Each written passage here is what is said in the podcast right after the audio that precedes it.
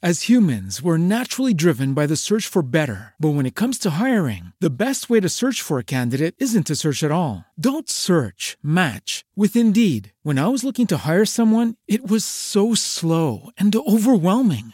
I wish I had used Indeed. If you need to hire, you need Indeed. Indeed is your matching and hiring platform with over 350 million global monthly visitors, according to Indeed data, and a matching engine that helps you find quality candidates fast. Ditch the busy work. Use Indeed for scheduling, screening, and messaging so you can connect with candidates faster. And Indeed doesn't just help you hire faster. 93% of employers agree Indeed delivers the highest quality matches compared to other job sites, according to a recent Indeed survey. And listeners of this show will get a $75 sponsored job credit to get your jobs more visibility at Indeed.com slash podcast. That's Indeed.com slash podcast. Terms and conditions apply. Música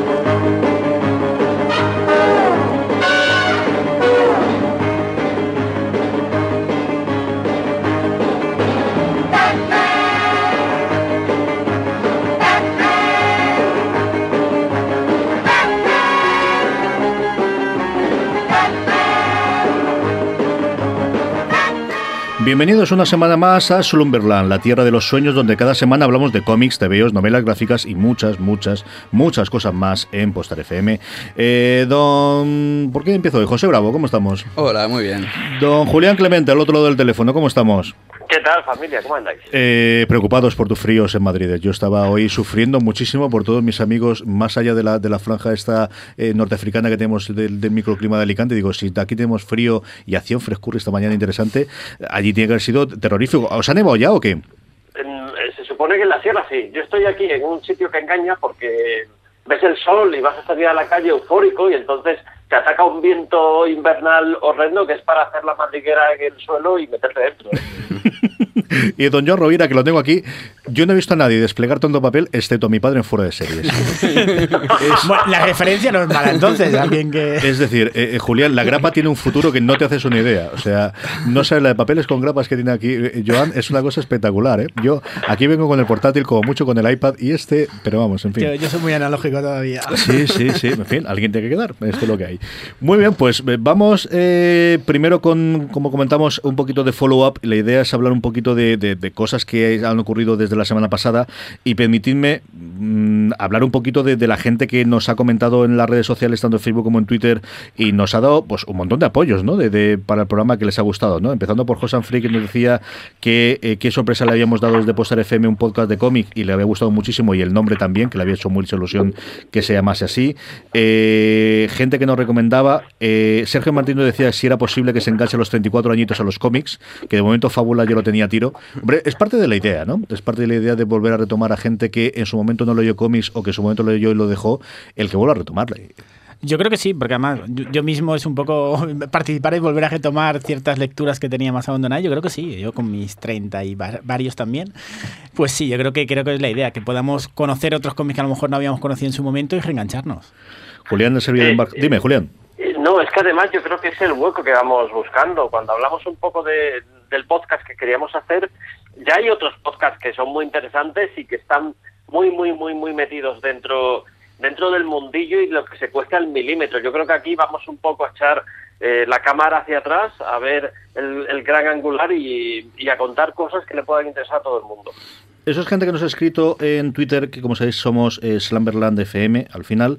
en Facebook también nos han puesto, Ricky García nos decía que le había gustado el programa y que ahora tocaba buscar y disfrutar de las recomendaciones y gastarse la pasta, Ricky, que es el, realmente es la, la clave de todo esto y es el problema que tiene al final es la cantidad de cosas que tenemos. Yo sí que he hecho un par de deberes de lo que recomendábamos la semana pasada y es que me he cargado los primeros ocho de Mrs. Marvel. ¡Qué maravilla! Qué verdadera maravilla de cómic, de verdad. Es, es una cosa espectacular y desde luego, eh, si luego hablaremos más, eh, eh, Masacre de Deadpool, yo creo que puede marcar los, los próximos cinco años de películas de superhéroes. No me extrañaría que esta fuese otro punto de inflexión de un protagonista femenino por fin en una película serio y, y distinto y que pueda arrastrar. Y luego de Vision, decidme que esto lo publicáis pronto, Julián. Qué, qué Sí, barbaridad, sí. qué barbaridad. Qué cosa más espectacular. El, el número uno me dejó, pero alucinado. Hay el momento que todos aquellos que lo hayamos visto lo hemos visto.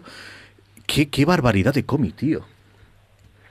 Sí, esto, esto básicamente estamos esperando a que acaben los, los cinco, seis primeros números, el arco argumental, por así decirlo, eh, que va en el primer tomo para, pumba, poner el primer tomo, que deja, deja que lo mire en el, en el plan editorial que tenemos en, en junio. En junio sale el primer tomo. Eh, de ese hablaremos. Eh, no, sé cuándo encontraremos el hueco, pero vamos a hablar de, de, de División. Qué barbaridad de primer número, de verdad. Eh, desde el principio, del principio, qué maravilla.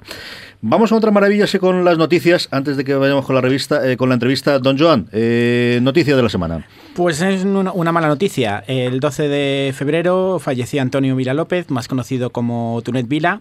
Es hay obras como Capitán Sacarina, Pito el Soldado, pero yo creo que donde sobre todo una generación lo que conocemos es el, las, las series del Tumbita, esa calaverita que, que, hacía sus bromas en viñeta de típico humor gráfico. Y yo al principio cuando vi la noticia y recordé las calaveritas, en mi cabeza tenía todavía que, que lo había leído, eh, acompañaba a los tebeos de, de superhéroes. Uh -huh. Yo pensaba que había sido de la etapa de Forum, pero mirando toda la noticia era de la etapa de Vértice. Digo, qué mayor soy, que, que leía los tebeos de Vértice donde salían estas viñetas de, de, este personaje, un clásico, eh, colaboró con Storyboards, eh, empezó, bueno, él nació en el año 32, desde los 40, 50 que ya, ya empezó a hacer su, sus participaciones en historias ilustradas y nada, pues una, una pena que nos haya abandonado uno de los clásicos de, de, nuestra, de nuestra historieta y nada, y recordar pues eso, que la gente los busque y seguro que en su memoria, porque yo cuando vi la, recordé las imágenes de la tumbita, de esa calaverita que hacía, pues nada, un pequeño recuerdo hacia Tunet Vila. Yo recuerdo uno de ellos, los, mi padre tenía cómics de vértice en, en la en el campo de mi abuelo, que es donde yo leí algunos de ellos al principio y es cierto que recordaba alguno de ellos. ¿Vosotros lo recordabais? Bravo, ¿tú has visto alguno de estos?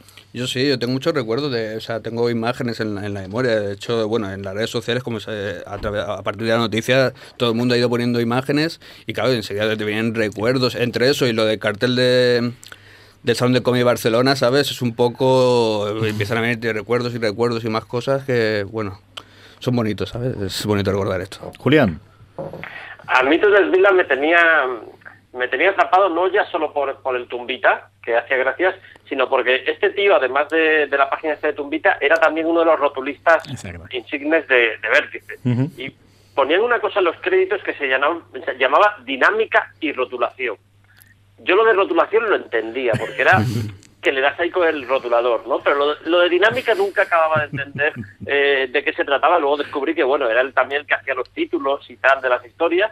Eh, y, de ahí recuerdo sobre todo a, Tunet Vila. Yo creo que, que en esta noticia se ve quiénes tenemos una edad y, y quiénes llegaron después, ¿no? Sí. Experiencia, experiencia, lo que no, fundamentalmente es experiencia. Don José Bravo, noticia de la semana.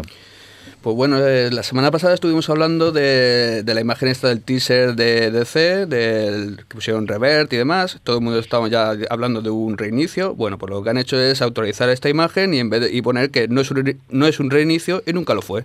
Así que mejor me callo y vamos a esperar. Estos son peores que los de Juego de Tronos, tío. Esto ya es, esto es ya jugar con las palabras. Si no es un reinicio, un relanzamiento, bueno, ya da igual, ya veremos a ver qué es. ¿Tenemos alguna cosita más? Pues tenemos más cosas. Eh, yo creo que es muy interesante eh, hablar de. Bueno, sabéis que en España también se está publicando a través de Panini la, eh, la colección de Miracle Man, ¿vale? Miracle Man fue. Tuvo en su momento cierta repercusión. Lo que pasa es que aquí no se editó, no se editó de manera adecuada. Pero lo interesante es que ha llegado ya al punto ¿vale? Se, eh, bueno, vamos a, vamos a resumir. Eh, se está reeditando, ¿vale? En Estados Unidos, después de mucho litigio, muchos eh, problemas legales, y aquí en España también. Pero lo interesante no es la reedición, sino lo interesante es que hemos llegado ya al final de lo que se publicó en su momento, y a partir del número 20, bueno, 20, sería el 25 de la edición original, ya tenemos material nuevo, material de Neil Gaiman y Mark Buckingham, y esto es lo realmente interesante, por lo menos para los que hemos leído los originales, que por cierto voy a aprovechar, aunque tenga que estar en la otra sección, que es la de recomendaciones, y voy a recomendar que todo el mundo tiene, debe de leer Miracle Man. Muy bien. Don Julián, eh, ¿cómo está la cosa? Pues mira, yo, yo, tengo una noticia eh, nuestra, no lo voy a lo voy a confesar, es nuestra, es de, de Panini.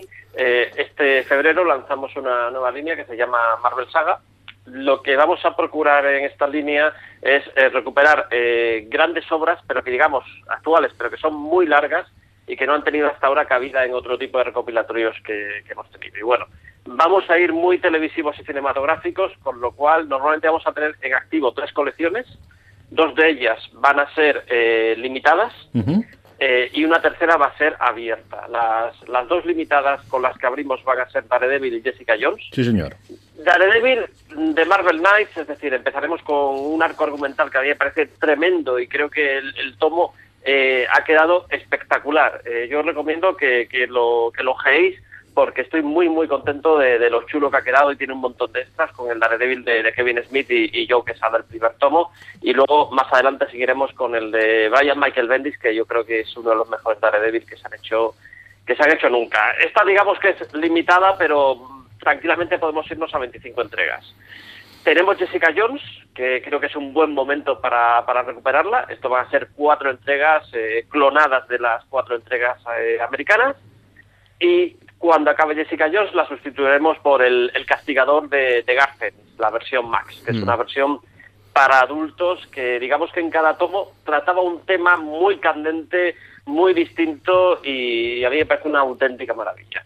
Y luego la serie abierta que va a estar en, Marvel Saga va a ser eh, Spider-Man de, de Joe Michael Straczynski, el, autor de, de Babylon 5 que hizo un Spider-Man muy chulo pues hace ya 15 años.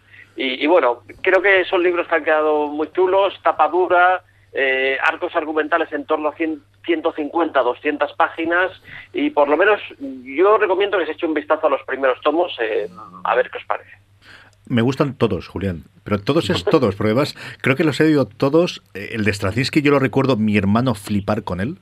A mi hermano decir, tienes que leerte esto, pero mm, de gastarse la pasta para comprárselos, que no era algo habitual habitualmente, porque los cómics solía gastarse. Primero intentábamos que mi padre los comprase, que siempre salía más barato y salía mejor. Si no, solía comprar yo alguno, mi hermano alguno, pero eso recuerdo que mi hermano los tiene, y yo creo que los tiene absolutamente todos.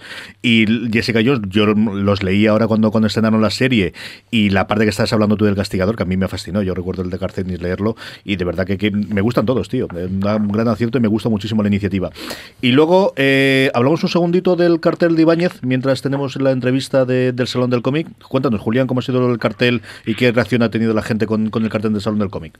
Pues nada, el Salón del Cómic de, Barcelona tendrá un cartel eh, muy típico de, de Francisco Ibáñez. Eh, yo creo que es muy, es muy fácil. Ponemos en Google Salón de Barcelona Francisco Ibáñez y ya nos sale el cartel que es la típica portada de, de Mortadelo. No puede ser más típico. Nos encontramos ahí los personajes clásicos de, de Mortadelo anunciando el, el 34 Salón eh, Internacional del Cómic de Barcelona.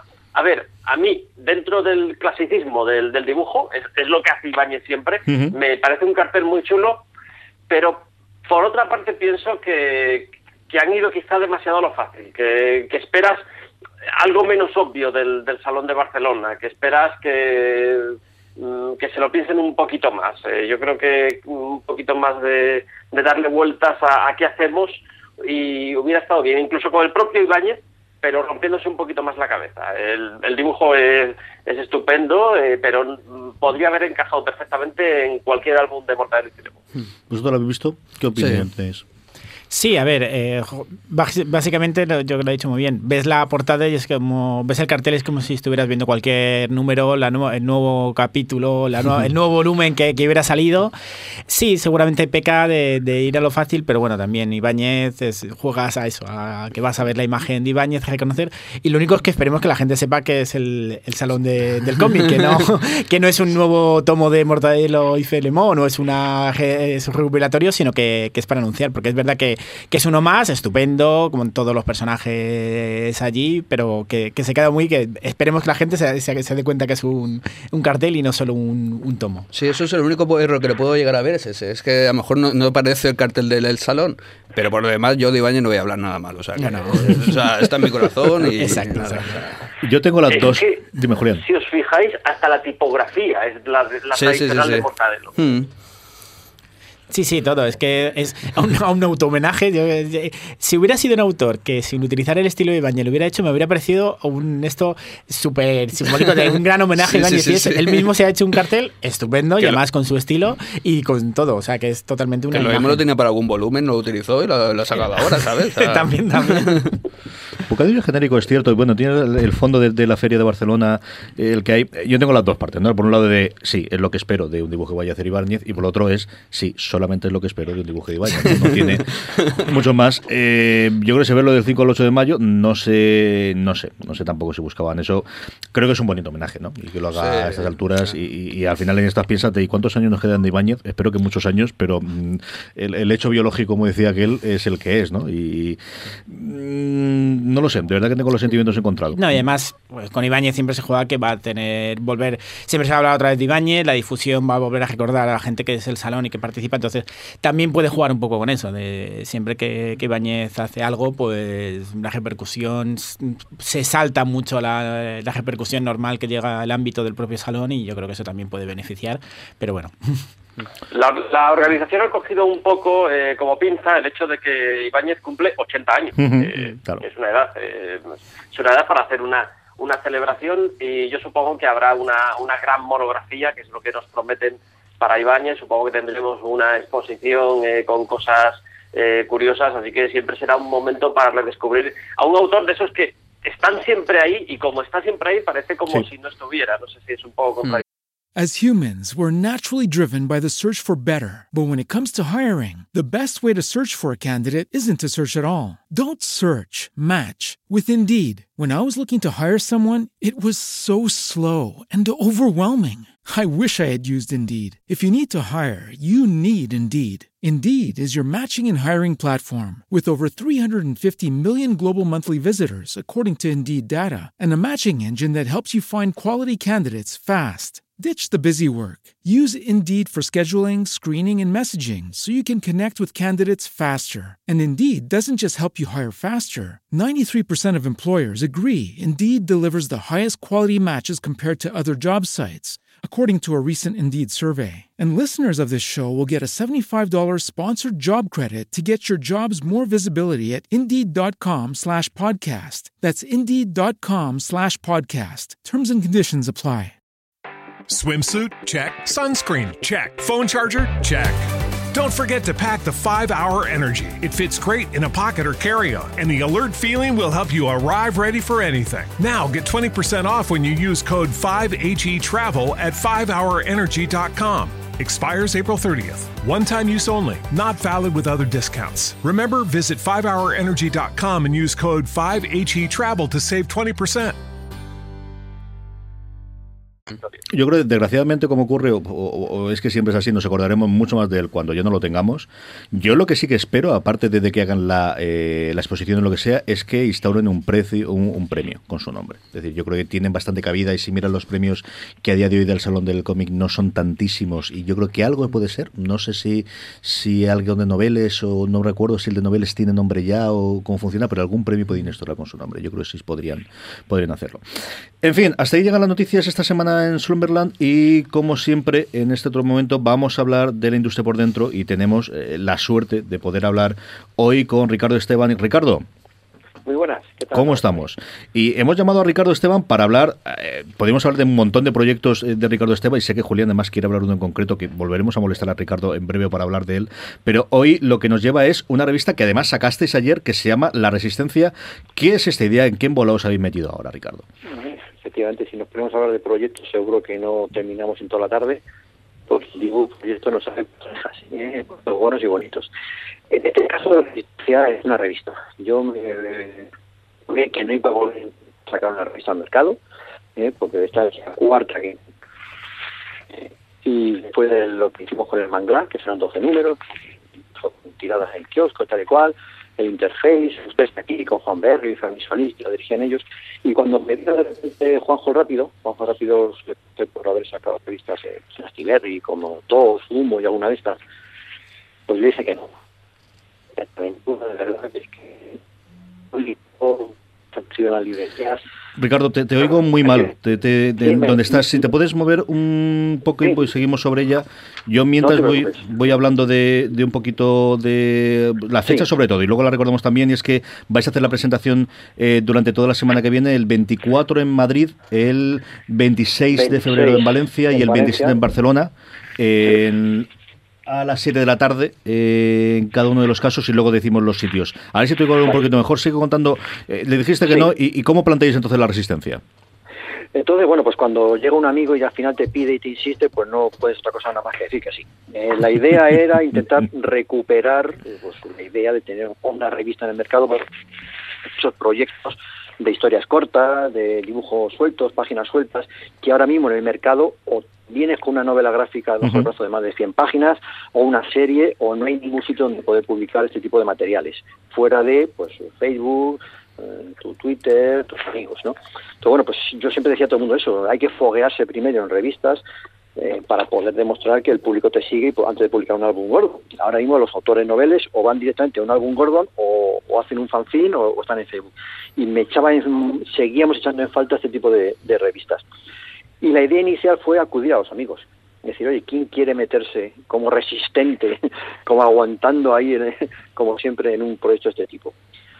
y bueno, pues han acudido a nosotros un montón de amigos, llamamos a los de en principio a los amigos que confiábamos, que sabíamos que íbamos a decir que sí, que no los iban a, hacer llorar, no, es imposible, no confío, no, sino los, que, los amigos de siempre, Juan Berrio, eh, Chema García, Ágreda, toda esta gente que, que, bueno, pues son muy predispuestos al, hacia el mercado y hacia dar valor a, cualquier cosa que se haga en el mundo de los recursos humanos, de, perdón, de del cómic y dijeron que sí. Hemos, eh, hemos abierto mucho la mano a muchísima gente y hemos sacado el primer número, efectivamente, el lunes pasado, aunque las librerías ya lo tenían desde el fin de semana anterior, y la respuesta está siendo muy positiva. O los pedidos de las librerías han sido muy generosos, online se está vendiendo muy bien y los comentarios son muy muy agradables en cuanto a, la revista y, bueno, físicamente cómo ha quedado y a los autores que hemos incluido.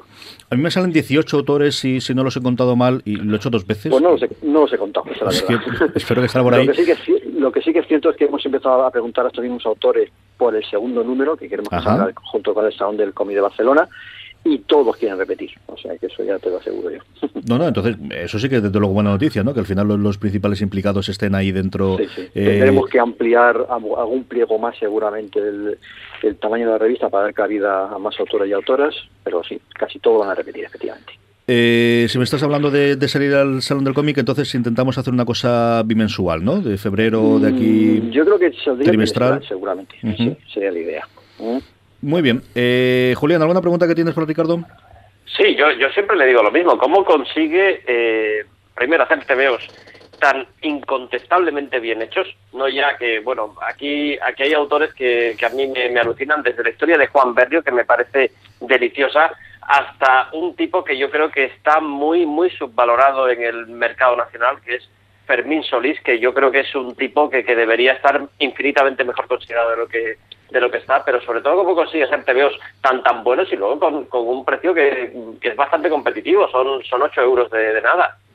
Bueno, ahí van, ahí van dos cosas. Por un lado, efectivamente, Juan Berrio, Fermín Solís, incluso José Luis Agreda en Sevilla, ¿eh? estamos hablando de Madrid, Cáceres, Sevilla, ya intentamos en su día, usted está aquí, con ellos tres como cabeceras eh, y sus amigos, y fue un fracaso. Es decir, que una cosa es que, sean obras incontestables, que sean maravillosas, que, disfrutemos y nos emocionemos con sus historias, y otra cosa diferente es que se venda. ¿eh? Los editores tenemos ese, ese problema, ¿no? Los que nos gustan los cómics y los que nos gustan los buenos autores, tiramos a publicar obras muy buenas, de muy buena factura, con buenos autores. Pero el público está ahí, el público a veces busca otra cosa. Mm, pero el editor, como editor de libros, mm, tiene que tener un aspecto cultural y un aspecto importante de, descubrimiento, de, de, mostrar temas a, los lectores, aparte que tú sepas que se vaya a vender o no. Si lo que vas a buscar es al final es de economía, pues montas una ferretería y seguro que te forras. Editando libros es muy difícil, salvo que tengas un Harry Potter en las manos por un lado. Por otro lado, el precio. Pues hombre, el precio está calculado en función de los, de, los costes de hacer un libro. Yo sé que hay estos editoriales que a lo mejor mm, el mismo libro que publico yo, a lo mejor lo pone a 10 o 15 euros más caro yo calculo con las ventas normales que puede tener un libro nuestro lo que nos cuesta y pongo el precio que me sale, no intento inflar nunca. Por eso incluso muchas librerías me echan la bronca. Es que este integral de Pirú podría estar 10 euros más caro y ganamos todos más. Digo, ya, pues es que si el precio real que me sale a mí vendiéndolo normal es ese, ¿por qué demonios tengo que castigar al lector si tiene 50 euros al mes a elegir entre una cosa u otra? Coño, que se compren las dos. ¿eh? Yo creo que está un poco inflado a veces el precio de, lo, de, lo, de los libros, esa es la verdad. También es cierto que no tiene nada que ver cuando tú comparas dos libros prácticamente iguales en la librería, si uno cuesta más que otro, puede significar que te han costado más los derechos, que has pegado más de anticipo, es decir, que hay muchos factores en, a la hora de poner un precio en un libro. Pero sí que es cierto que nosotros en, en Dibus nos esforzamos para que los precios sean muy accesibles a, para cualquiera, esa es la verdad. Ricardo, comentemos a la gente que pueda acceder, eh, que quiere ir a presentaciones, que yo creo que es un sitio al que ir, ¿no? Porque además estáis los responsables de la revista y distintos dibujantes eh, en cada una de las de las sedes y además lanzarse a hacer tres presentaciones, que si ya una es complicada, lanzarse a hacer tres y la misma semana tiene tela, vais a tirar entre tren y... Eh, esto será tren, ¿verdad? Lo que cogeréis, sabes, para arriba y esto para abajo. Esto muy, no, no, esto es muy sencillo, hay que aprovechar todas las circunstancias. La de Madrid la hacemos, nuestra sede editorial, nos hemos cambiado ahora mismo uh -huh. hace dos meses al barrio de las letras y compartimos espacio con la librería La Sombra, les invito a verla en San Pedro 20, preciosa, tres niveles, y toda la planta de arriba, que son unos 70 metros cuadrados, es la editorial. Con lo cual tenemos una propia sede que nos facilita mucho a la hora de hacer presentaciones, exposiciones y, y similar. Sin quitar que las otras librerías donde generalmente solíamos hacer presentaciones seguirán también teniendo nuestra, nuestra actividad fácil. La hacemos un miércoles porque es el día que Juanjo, que es profesor, tiene tiempo para hacerla por la tarde. La de Valencia, porque tengo la suerte de que tengo yo un apartamento en Valencia donde no voy de vacaciones, y digo, pues mira, dormimos allí y la hacemos allí. Y al día siguiente vamos en mi coche y desde Valencia nos vamos a Barcelona. Y Juanjo tiene unos amigos que nos acogen en su casa. Economía colaborativa, diga por sí. todos los medios, con todo el mundo, hacer, hacer accesible a los propios, en este caso Juanjo es el director de contenido, yo en este caso, eh, y más en el número uno, soy el que menos tiene que decir, es el, como el que, el que ha puesto la pasta por un proyecto, pero lo importante aquí es Juanjo, que se le ocurrió la idea, Lorenzo Gómez, que lo ha diseñado perfectamente, y todos los autores. Los autores de cada una de las zonas estarán presentes en la presentación. Pero sí, hay que hacerlo. Si cuando hacemos presentaciones, yo saco un libro siempre de motor español y digo, a ver, ¿Dónde vives? Pum, en tu ciudad una presentación. Dime los próximos seis meses qué viajes vas a hacer. y, te y vas encajando la agenda. En Barcelona, la Feria del Libro, no sé qué coña. Pero, pero el, lo máximo posible es aprovechando las circunstancias, porque no olvidemos el mundo, el mundo del cómic que, que, que Pondremos en los enlaces eh, todas las presentaciones, Ricardo, para que la gente vaya. El, todas son a las 7 de la tarde, el miércoles 24 en La Sombra, Toda en Madrid, eh, Valencia en Imágenes Cómic en la calle Pelayo y eh, Barcelona en la Librería Universal. Se puede comprar, la, lo tendréis la en... Ronda San Antonio. Eso es, la tenéis en todas las librerías especializadas y además también en vuestra página web, ¿verdad? Para, para comprarla la al precio de página 8 web, euros. Sí, la página web que tenemos nosotros principalmente está Eso es. acceso a una librería cercana o a títulos que, eh, por lo que fuere, pues a lo mejor han quedado un poco atrasados, no todas las librerías tienen todo el fondo, uh -huh. con lo cual esta página web sirve para eso. Pero yo animo 100% a que la gente vaya a la librería a comprar La Resistencia, otro libro nuestro, porque además verá otros libros preciosos de los editoriales de cómics. Eso es. Y hablaremos, yo tengo curiosidad por nuestra audiencia, si compráis el, eh, la revista, comentaros qué os ha parecido, cuál es la historia que os ha gustado más, qué es lo que os parece la iniciativa, que me parece preciosa y vamos, voy a salir de aquí y lo que estoy es dudando en cuál de las tres librerías que tengo la compraré. Al final compraré varios, así lo regulo a mi hermano y otro a mi padre, que, que en fin, al final el vicio me lo dieron ellos. Eh, muchísimas gracias, eh, Ricardo, y hablaremos de nuevo, Julián, porque yo sé que tú tienes muchas ganas de hablar de Spiru, ¿verdad? Sí, sí, además, eh, eh, Ricardo, me acabo de pillar el último. Eh, qué maravilla, el de, el de Lewis Strogen, ¿eh? El Lewis Strogen, la verdad es que sí que es una cosa curiosa, un dibujo curioso de Parmé, que es muy, muy clásico a, a, los personajes de toda la vida de, de, de Drew, pero es una maravilla. Pues, y, anticipo, si quieres, como curiosidad, para sacar en junio el Spirou de Yves Salan, uh -huh. que era totalmente de para eso has pensado más en los colegios. Ricardo, te perdemos eh, de nuevo, así que sí. simplemente darte muchísimas vale. gracias por, eh, por haber eh, cogido nuestra llamada, por ser el primer sí. entrevistado además en el programa, que me hace mucha ilusión esa parte. Ah, y, y, nada, que vaya muy bien la resistencia y a ver si hablamos en breve de la segunda número para cuando os presentes para el Salón del Cómic. Un abrazo muy fuerte. Aquí tenéis y buscaré un sitio con mejor cobertura. Muchas gracias, Ricardo. Hasta Muy bien, pues eh, como ya dijimos la semana pasada, lo que vamos a hacer ahora es hablar de la canción de la semana. La idea aquí es que leyésemos los correos de la gente que nos envíen y que nos cuenten. Bueno, pues yo creo que Bravo cogió esta por esto. No se llegó a ninguno. Así que simplemente no olvidar. No se ninguno también porque, porque era fin, difícil, era lo contamos mucho, pero vamos, eh, vamos a tener ya el correo. Eh, en cuanto mi querido hermano pueda hacer que es la parte técnica, esto de tener al hermano en, en Bruselas que hacer la parte técnica es lo que hay, pero slumberland.postal.fm. Cuando estéis oyendo esto, ya estará activo el correo y nos podréis mandar ahí, aparte de mandarlos por las, por las redes. Eh, ¿Qué leche es la canción que pusiste y por qué pusiste eso, Bravo, la semana pasada? Bien, esta canción, eh, bueno, esto, sabéis que hace poco apareció un nuevo personaje en el mundo Marvel, que es Spider-Gwen, ¿vale? Eh, bueno, es Gwen Stacy de, otro, de otra tierra y demás. Eh, Gwen tiene una banda con Mary Jane, con otras dos chicas. Eh, bueno, las dos chicas son Glory y Betty. Y bueno, dentro del... Gwen tiene una banda con Mary Jane y yo no me he enterado hasta ahora. Sí, tiene una banda, sí. Por lo menos en otra tierra la tiene. Ah. Voy, a, decir cosas tremendamente obscenas.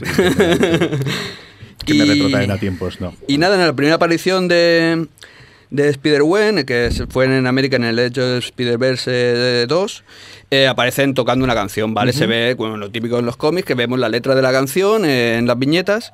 Y lo que hizo esta banda americana, una banda que se llama Mary Edwis y Monsters, eh, fue convertirse en esta banda, se llama la de, Mary James, convertirse por una vez en ellas, cogieron esta letra, la alargaron un poco y la hicieron y la verdad es que les ha quedado que vamos o sea conociendo un poco lo que cómo funciona la banda ya de Spider-Gwen y demás creo que debe sonar si no igual muy parecido de Mary James, dices. Que, hmm, de Mary James, sí. Hablar de originalidad. eh, esta semana la culpa es de Julián Clemente, ¿verdad? Sí, vamos a, ver si alguien nos lo reconoce. Julián ha eh, puesto esta, la canción es más larga, eh, la dejaremos, pero es así suena la canción de la semana que ha elegido Julián Clemente.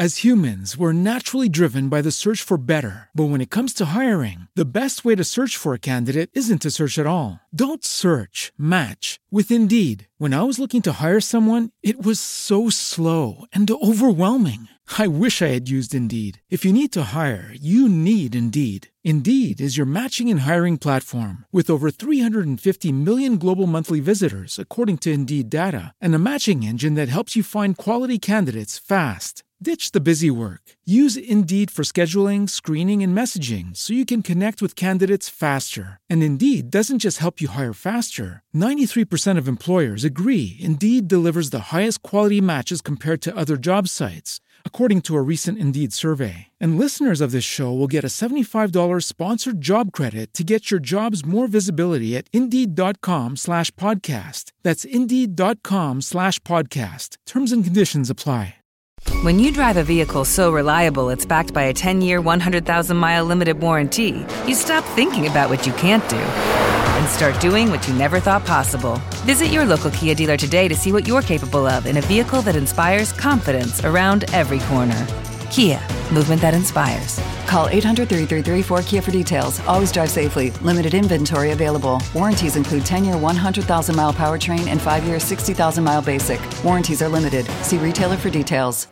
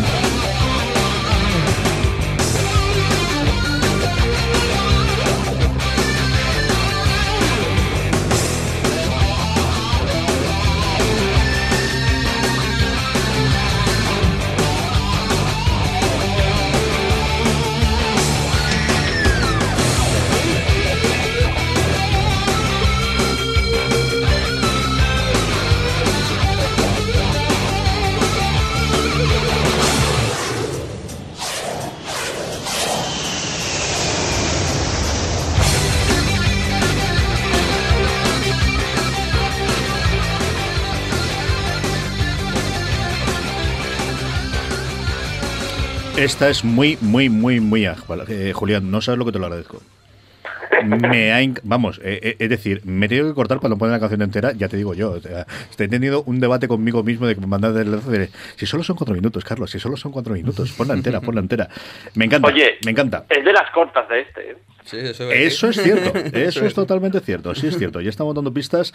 Así que, eh, si sabéis, ya no sé qué canción que es, porque insisto, eh, con, con eh, Sazames y con eh, Siris y Cortanas y cosas por el estilo, relativamente sencillo sacarlo, pero sí por por qué Julián Clemente ha elegido esta canción, pues escribirnos a nuestras redes sociales o a Slamberlandalova, postal.fm y hablaremos de todo eso. Em, vamos ya con, con básicos Slamberland y de cara a que eh, estrenan además la película este fin de semana y lo podremos ver todos, excepto algunos elegidos que ya la han visto, eh, de la presentación, que sabes que te voy a tirar de la lengua y me vas a contar cómo está esto, se presenta Masacre, Deadpool, eh, la película, Masacre el cómic.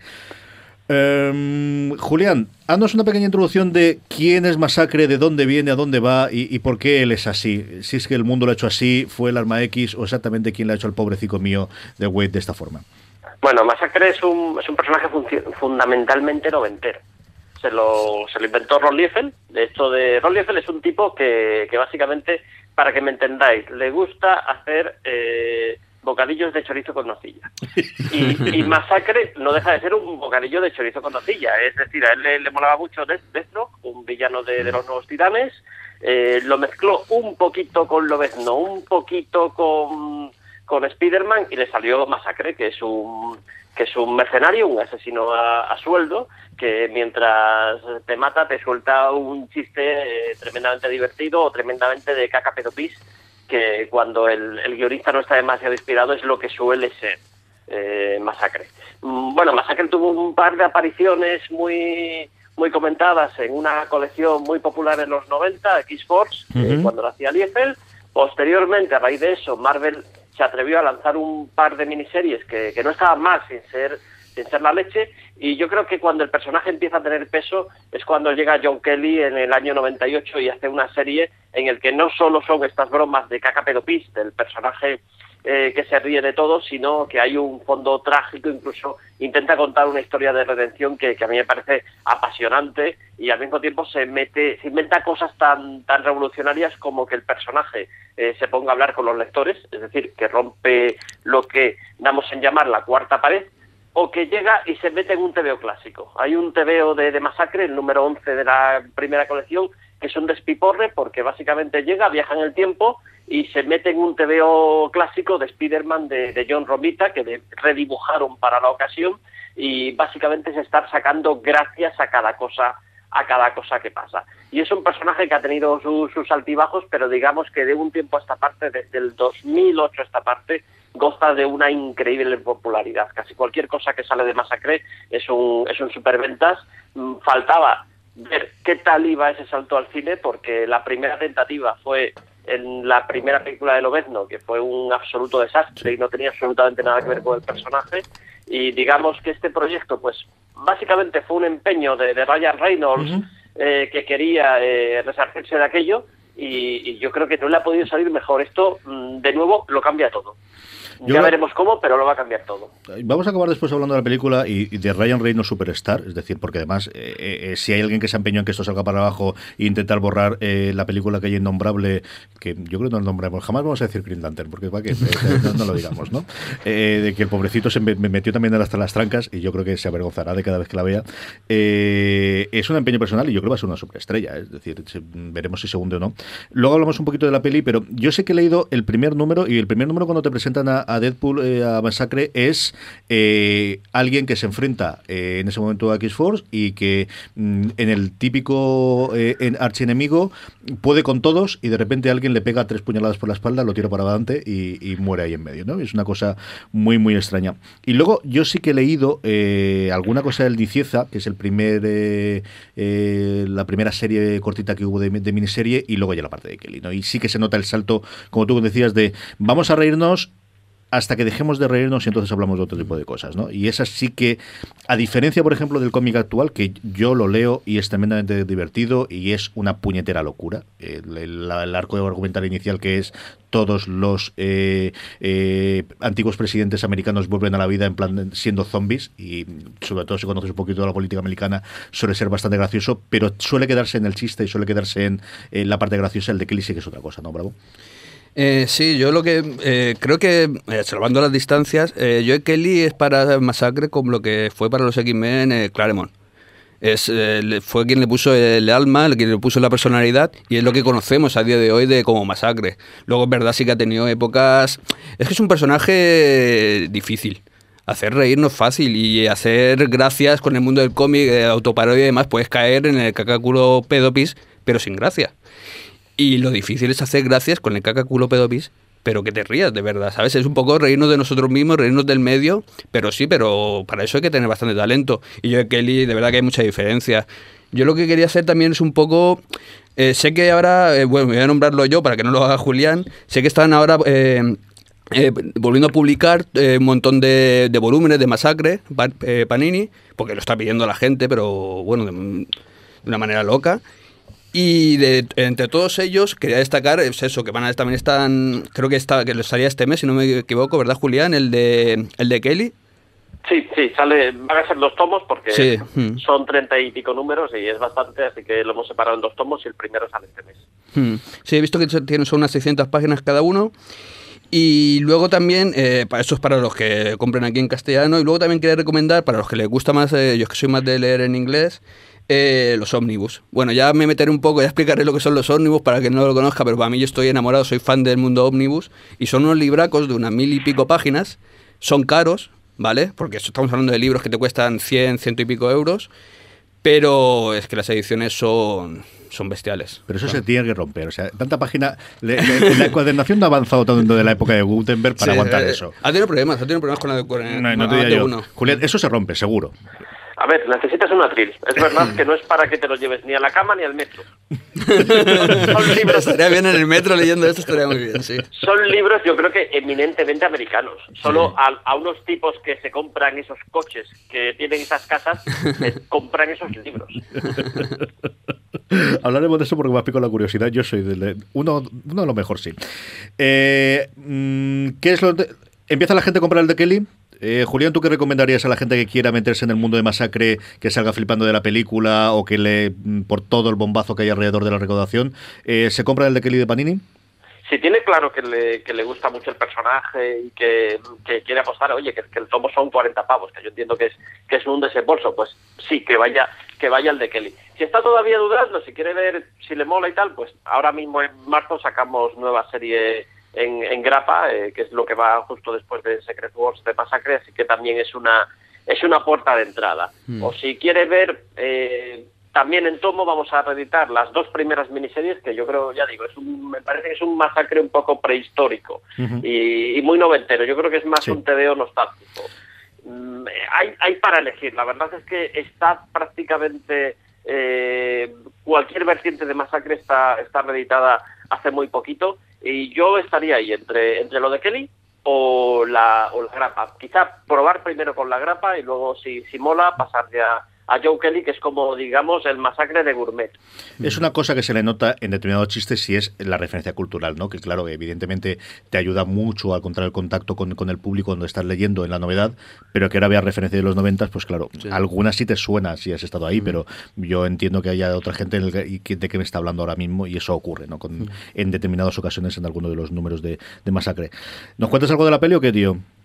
A ver, la peli. La peli, yo me he divertido mucho con la peli, eso vaya, vaya por delante. Tiene unos eh, títulos de crédito absolutamente alucinantes. Yo los estaba viendo y, valga la redundancia, no daba crédito que hubieran hecho algo, algo tan gamberro y tan chulo y tan al mismo tiempo original. Eh, no, no os quiero avanzar mucho más eh, porque tiene, tiene, tiene yo creo que una gracia y una originalidad que yo no veía en el cómic de, de superhéroes desde, desde Watchmen. que los créditos también me parecían Sí. eh, excelentes. Y, y luego la verdad es que mm, el personaje lo han hecho muy muy fiel a, a lo que es el TVO. tiene todo eso que hemos hablado, las bromas de Cacapedopis, eh, la ruptura con la cuarta pared, este tío llega y de pronto se pone a hablar a cámara y te das cuenta de que te está hablando a ti y, tiene muchísima violencia. Y violencia con un... Alguien dirá que esto es muy gore, eh, lo dirá quien no esté acostumbrado a ver películas gore. Es un gore, yo diría que bastante soft. Pero, pero bueno, mm, eh, para ganarse la calificación R en Estados Unidos. Mm, y al margen de eso, bueno, es eso, es una película divertida eh, para pasarlo bien en el cine. Mm, a mí me parece que, funciona muy bien a esos niveles del humor y de calcar al personaje y de la parodia autorreferencial. Hay algunas bromas sobre el propio Ryan Reynolds que son extraordinarias. Hay algunas bromas sobre la propia franquicia de, de X-Men en el cine que, que es como cómo han podido pasar esto el corte. Eh, porque verdaderamente llega a reírse de una manera eh, bastante sardónica de, la, de la franquicia. Y, luego yo creo el punto débil de la, de la película yo creo que es eh, tanto los villanos que no van muy allá como, como la estructura. En esto nos han vuelto locos. Han hecho una estructura muy, muy, muy típica y yo aquí sí que echaba de menos que, que, arriesgaran un poquito más, pero e, es lo que es. Yo, de hecho, no creo que ni ellos mismos estén creyendo en las cifras que están haciendo. Ha sido una revolución. Yo creo que aquí habrá tres o cuatro notas y es, eh, vamos a ver películas de superhéroes con un protagonista en el, tramo de 20 millones de dólares a 60 millones de dólares, mm, como churros. Mm, decir, yo creo que Fox, mm, después de el, doble punch de el desastre que fue Cuatro Fantásticos y el exitazo que tiene este, van a empezar a ver la cartera. ¿De qué te decías que tenemos los derechos? Y vamos a ver, y 20 kilos para ti. No, porque además yo creo que van a buscar cineastas y, toma 20 kilos es lo que te salga de las narices. Y traernos algo como esto. Le fallarán tres o cuatro, pero con que te funcione uno, eh, funciona. Yo creo que ese va a ser el modelo, ¿no? Marvel sigue haciendo su cosa porque no puede hacer otra cosa a día de hoy. Yo no creo que Marvel pueda hacer una producción por debajo de 100 millones de dólares. Eh, eh, Warner Bros hará sus cosas con DC, pero yo creo que Fox y Sony es la gran incógnita de que por dónde leche va a tirar, si, si funciona bien lo de Spider-Man y de la cesión puntual, eh, por dónde va. Pero yo creo que Fox sí que este va a ser el camino que, tira adelante, ¿no? Hay una cosa muy rara, porque eh, esto ya ha pasado antes. Kikas ya iba por aquí. Es decir, eh, aquella cosa que la Pero no recuerdo 150 kilos, ¿eh? Claro, ese es el problema. Aquella cosa que hizo Will Smith, que, que he borrado de mi memoria, ahora mismo no recuerdo, de sí, sí, recuerdo, recuerdo, recuerdo. Pues es que iba por aquí y se mm. estrellaron y se estrellaron y se estrellaron.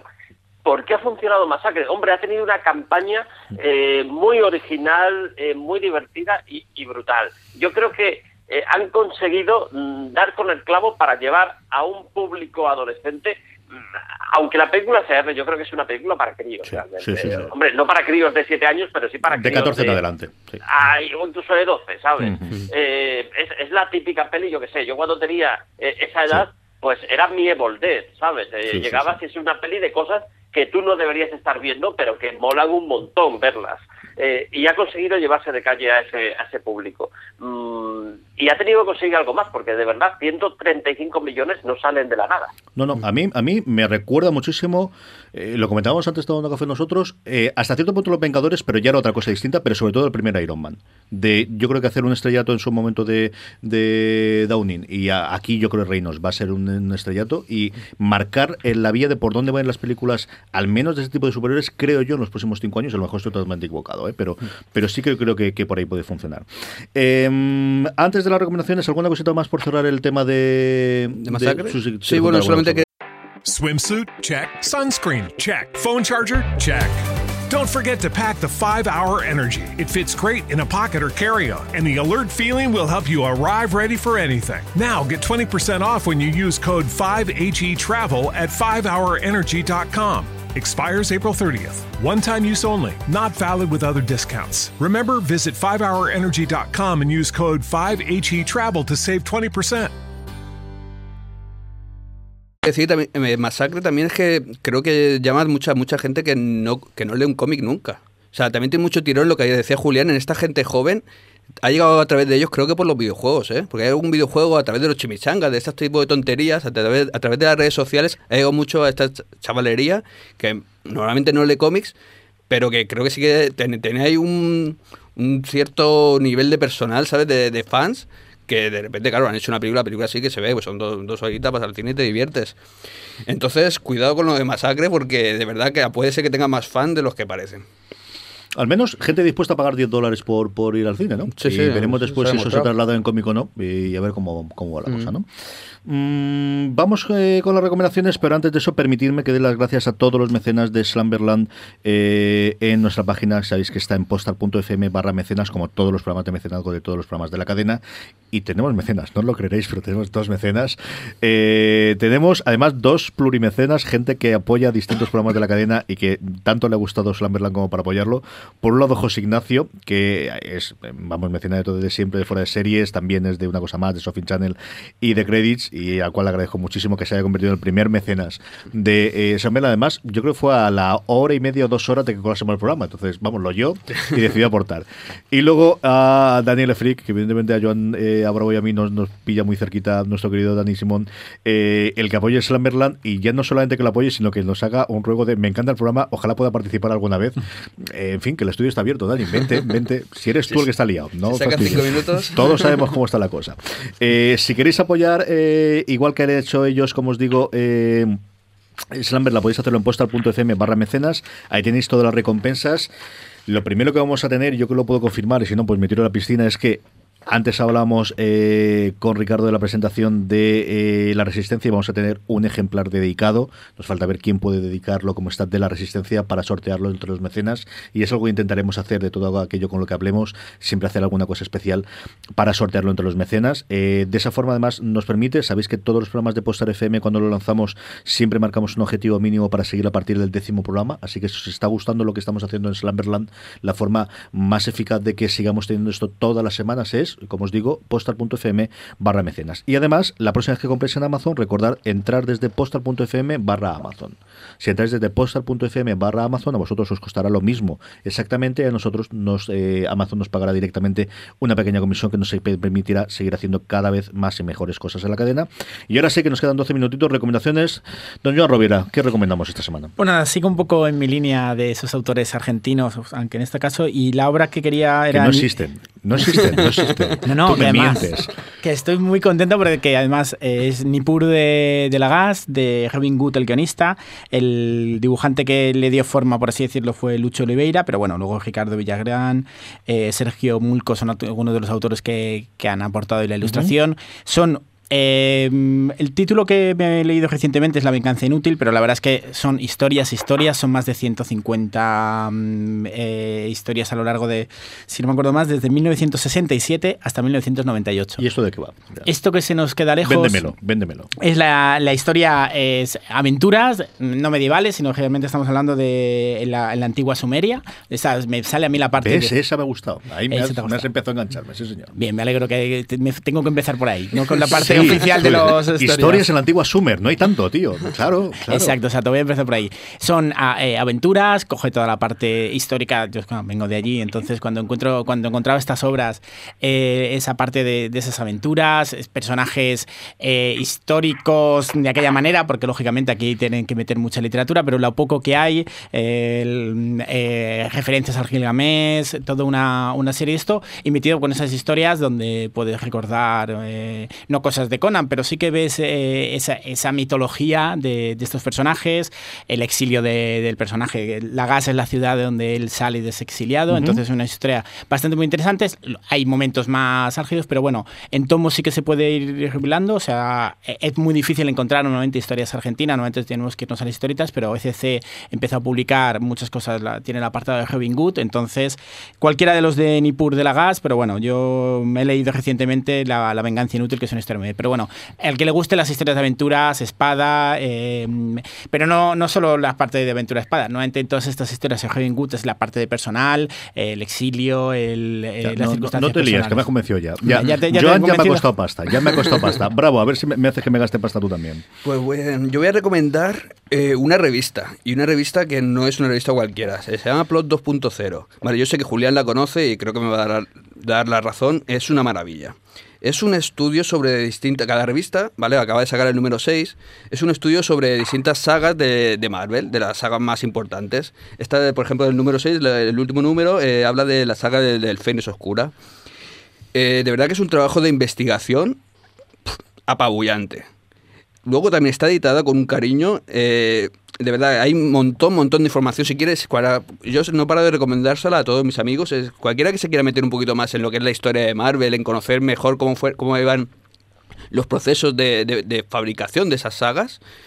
Eh, de verdad que es una revista increíble. O sea, a través de entrevistas, de los originales, de los argumentos. De hecho, en esta última re- eh, revista tiene hasta una primicia internacional. Tiene los argumentos de Claremont de esta saga. Bueno, es de verdad, eh, la recomiendo, no hago más que recomendarla y creo que todo apoyo que le demos es poco. Ha- eh, Julián, por alusiones y luego das tu recomendación directamente. Por alusiones, yo creo que tenemos que traer un día aquí a Ferran Sí, sí, sí, sí. que nos hable Sí, de. Además, Mm. yo creo que le va a apetecer un montón porque es- un, es un trabajo de amor. Yo, yo estoy, lo hemos hablado muchas veces él, él y yo, que, que realmente tampoco es que se haga, se haga de oro, pero es un ejemplo de cosa bien hecha. Sí. Es un ejemplo de cosa hecha con, con mucho cariño y cosas en las que se descubren cosas. Yo aquí he descubierto cosas que, que- que no sabía y también porque está ha dado con exclusivas. No sé cómo lo ha conseguido, pero se ha hecho con, con los argumentos de la historia, eh, digamos, en lo que le daba el guionista al, al dibujante, Mm. eh, que normalmente no se publica, pues él, él lo ha conseguido de, de una saga tan importante como la saga de, de Fénix Oscura. Eh, es verdad que es café para muy cafeteros, tienes que estar muy metido en esto para, para que, te, que te cunda el tema, pero a mí me parece fascinante y un imprescindible. A mí me costó Bravo 45 euros cuando me recordó que sabía saber esto. Fui a la página web de Ferran Delgado y tiene que, dice que había encontrado, porque yo esta es una revista curiosa porque se la compró un amigo. Tengo mi amigo Jorge Villar, se la compraba, pero religiosamente cuando salía. Y una época en la que tenía más complicado de si pasas por Ateneo, cómpramela. Entonces yo me la compraba, me leía alguna cosa antes de dársela y luego siempre me quedaba, me la tengo que comprar, me la tengo que comprar. Pero eh, Ferran ahora la tiene en la página web que es ferrandelgado.blogspot.com.es. Lo pondremos en las show notes, que como siempre sabéis que están en posta.fm barra solamberland guion 1. Eh, distintos lotes, si no podéis encontrarlo en la librería especializada, que él directamente lo puede vender. A mí me parece espectacular. Yo cuando lo he me parece una cosa que decir, eh, no puede ser que esto exista en España. O sea, es decir, me extrañaría que esto existiese en Estados Unidos. Sí, pero sí, que se haga aquí es una cosa de un nivel alucinante. Julián, recomendación de la semana. A ver, recomendación de Unknown. De Unknown, eh, algo así en español sería Lo Ignoto. Eh, es, un, es un álbum de, de Mark Waid, eh, autor, por ejemplo, de, de Kingdom Come o de, mm, la- el- para mí, la mejor etapa que, que ha tenido Flash, eh, ya, ya con bastante bastantes años y el actual guionista de, Los Vengadores. Mm, Aquí hace algo completamente distinto de todo este registro de, superhéroes. Aquí eh, cuenta una historia de detectives, no deja de ser algo que él había hecho en el pasado. eh, escribió una especie de Sherlock Holmes eh, para Crossgen que se llamaba Rush, pero mm, creo que aquí ha conseguido hacer algo también diferente a esto, porque es la historia de, de una detective que lo primero, mm, aquí no hay, no hay mucho spoiler, lo primero que sabemos es que la detective está a punto de morirse y que ella decide que, que quiere luchar contra eso y la mejor manera de luchar contra eso es descubrir eh, qué hay después de la muerte, que es un trabajo para de detectives, sin duda. Así que os podéis imaginar que, que mezcla un- una serie de, de géneros sin salirse del, del género del género noir. A mí me parece eh, una lectura absorbente. Yo, yo empecé a leerlo y no paré hasta llegar a- al final. Eh, el, dibujo no es ninguna maravilla, pero creo que está más o menos en, consonancia con el tono oscuro de, de la historia y, y a mí me atrapó, de verdad. Es, en España lo ha publicado Aleta y para quien le apetece algo que no sea meterse en un universo muy complejo, en algo que viene de otras cosas que se han publicado atrás. Esto es simplemente, creo que van a ser dos tomos, este es el primero y habrá otro más. Eh, me parece una, una lectura apasionante. Compro también, me ha molado. Me ha molado mucho. Me había gustado la portada, aunque tú decías el dibujo y es cierto que no es eh, no va, no va a, a descubrir América con el dibujo, pero la portada me gustaba. el- el- la imagen de ella tumbada eh, sobre lo que parece el ataúd, o no sabemos exactamente lo que es. Me ha gustado. Mi recomendación de la semana es eh, el regalo de San Valentín de mi querida esposa, que es eh, Batman, la historia visual. Es eh, para fans, muy fans del señor que se pone los cuernos estos y va de, de murciélago y no sabe por la noche. Y lo que tenemos en general es eh, un tomo muy, muy cuidado de eh, la trayectoria de Batman en los cómics, hasta cierto punto con menciones a las películas y en algún caso a las series, con las portadas americanas. A mí la única cosa en la que me tiene la parte de esta es que, claro, siempre hace referencias a la edición americana estando en español, ¿no? Pero también entiendo que es la única forma de hacerlo coherente con la traducción directamente del S. Entonces, eh, hay maravillas, como la página de, la broma secreta que me ha roto mi hija. No es que me haya cabreado especialmente, como puedes entender, no, no se lo tengo en cuenta, nada de nada, pero llegó papá, voy a moverlo, pum, a la nueva por saco la página, pues ya está, pues una menos que tenemos. Entonces, eh, aquellos que os gusten Batman, llega hasta el año pasado, es una cosa que se ha editado ahora por el 75 aniversario. Eh, a mí me ha encantado, a mí me ha gustado. No sé, ¿lo tenéis alguno de vosotros? Bravo, tú que eres muy fan. Yo, tengo el de. Es que hay uno muy parecido también de la, de la misma editorial, el de Marvel. Que es la, la guía ah, visual de la historia de Marvel y demás. De todas maneras, en eso también tenemos que hablar de los de Tachen, que es el de Marvel y el de DC unas maravillas. Es que a mí los libros gigantes me encantan, o sea, entonces yo voy a hablar siempre de XL, ¿vale? Tú porque tienes mansiones en las que ocupas. No, no, no me caben, sí, bueno, sí, ya te contaré, ya te contaré. no, eso es hacer fotos, es hacer fotos. es cierto que Tachen hace una maravilla de libros espectaculares. Yo creo que, en formato de vamos a gastarnos las pastas en serio, yo mm. recuerdo uno que vi hace no demasiado tiempo de series de, de Tachen, que es de lo más bonito que he hecho, mm. cuando quieres ese tipo, ¿no? De, y además, yo creo que igual que siempre ha cuidado muchísimo la edición y el, el colorido y la fotografía, cada vez cuidan más también lo que viene acompañado de texto, ¿no? De, del, que tenga un punto adicional de información y de, y de hmm. buenos ensayos en el texto, ¿no? Eh, Julián, ¿tú le echas un ojo a esto? ¿Vale la pena? Yo conozco varios. De hecho, esto era como una especie de, vicio que yo tenía hace unos años, pillarme las guías visuales. Tengo pues prácticamente las que se han hecho tanto de, de Marvel como, como de DC. También hay pues hay de todo. Hay de Superman, hay de Flash, hay de Wonder Woman, de Spider-Man, de los Vengadores, de Hulk, de Patrulla X. Hay un poquito de todo hay un poquito de todo. Y es verdad que, estoy de acuerdo. Eh, los libros de Tachen de, que han hecho la historia de los 75 años de Marvel y la de DC, que además está repartida en varios libros eh, y que van un poquito por aquí, pero también de, de rompespaldas, de no un atril, sino un atril gigantesco, eh, son maravillas de estas de tener en muy buen sitio en la biblioteca. Muy bien, pues eh, poquita cosa más. Vamos, eh, como siempre, a recopilar un poquito. Eh, hasta esto ha llegado Summerland. Eh, la semana que viene, ¿qué haremos la semana que viene? Pues tendremos más noticias, tendremos entrevista como siempre, hablaremos de, haremos un follow-up de que, que hemos leído para la semana que viene, si nos hemos puesto las pilas y las recomendaciones de uno a otro han funcionado bien. Y a la semana que viene hablaremos de uno de los cómics que a mí me hizo volver a leer cómics hace ya unos añitos, que parece que fue ayer, pero ya no es así, que es el Hawkeye de Matt Fraction y de David. Siempre digo David Aja con leche y es David Aja, que al final se pronuncia David Aja, eh, que yo ya confieso que soy un fan absoluto. ¿A vosotros os gusta tanto como a mí o soy solamente el único grandísimo defensor de esto? Julián, ¿a ti te gusta esto? No, a mí me encanta, a mí me encanta. Es, verdad que es uno de, los CDOs eh, que, cambió el panorama, es decir, que sacó un poco los superiores de la endogamia y atrajo, atrajo gente de fuera. Yo, Antonio, ¿lo has leído este? este tienes que leerlo. Tendré que los deberes hecho para la semana que viene. Yo sé que no vas a hacer caso nada más, pero tienes que llegar al menos hasta el, hasta el cómic del perro. Y sabes cuál será. Al menos hasta ese para poder hablar la semana que viene. Bravo, ¿a ti te gusta este también? Sí, sí, me encanta. Es, de lo más pop que, hay, que ha habido en estos últimos años y es una maravilla. También podríamos hablar de las referencias de Viaja. Mm, entre otras muchísimas cosas y con el tiempo que noté, que el de hoy ya está a punto, a punto de acabar. Recordad que nos podéis contactar en slamberland.postal.fm, en Twitter slamberlandfm, en Facebook, suscribiros al canal de Telegram de toda la cadena en telegram.me barra postarfm, todo esto lo tenéis siempre en las show notes, en postal.fm barra slamberland-1, que es este programa. La semana que viene volvemos con mucho más cómic. Gracias Julián, gracias Joan, gracias eh, José Bravo, eh, a todos vosotros un abrazo muy fuerte y hasta la semana que viene.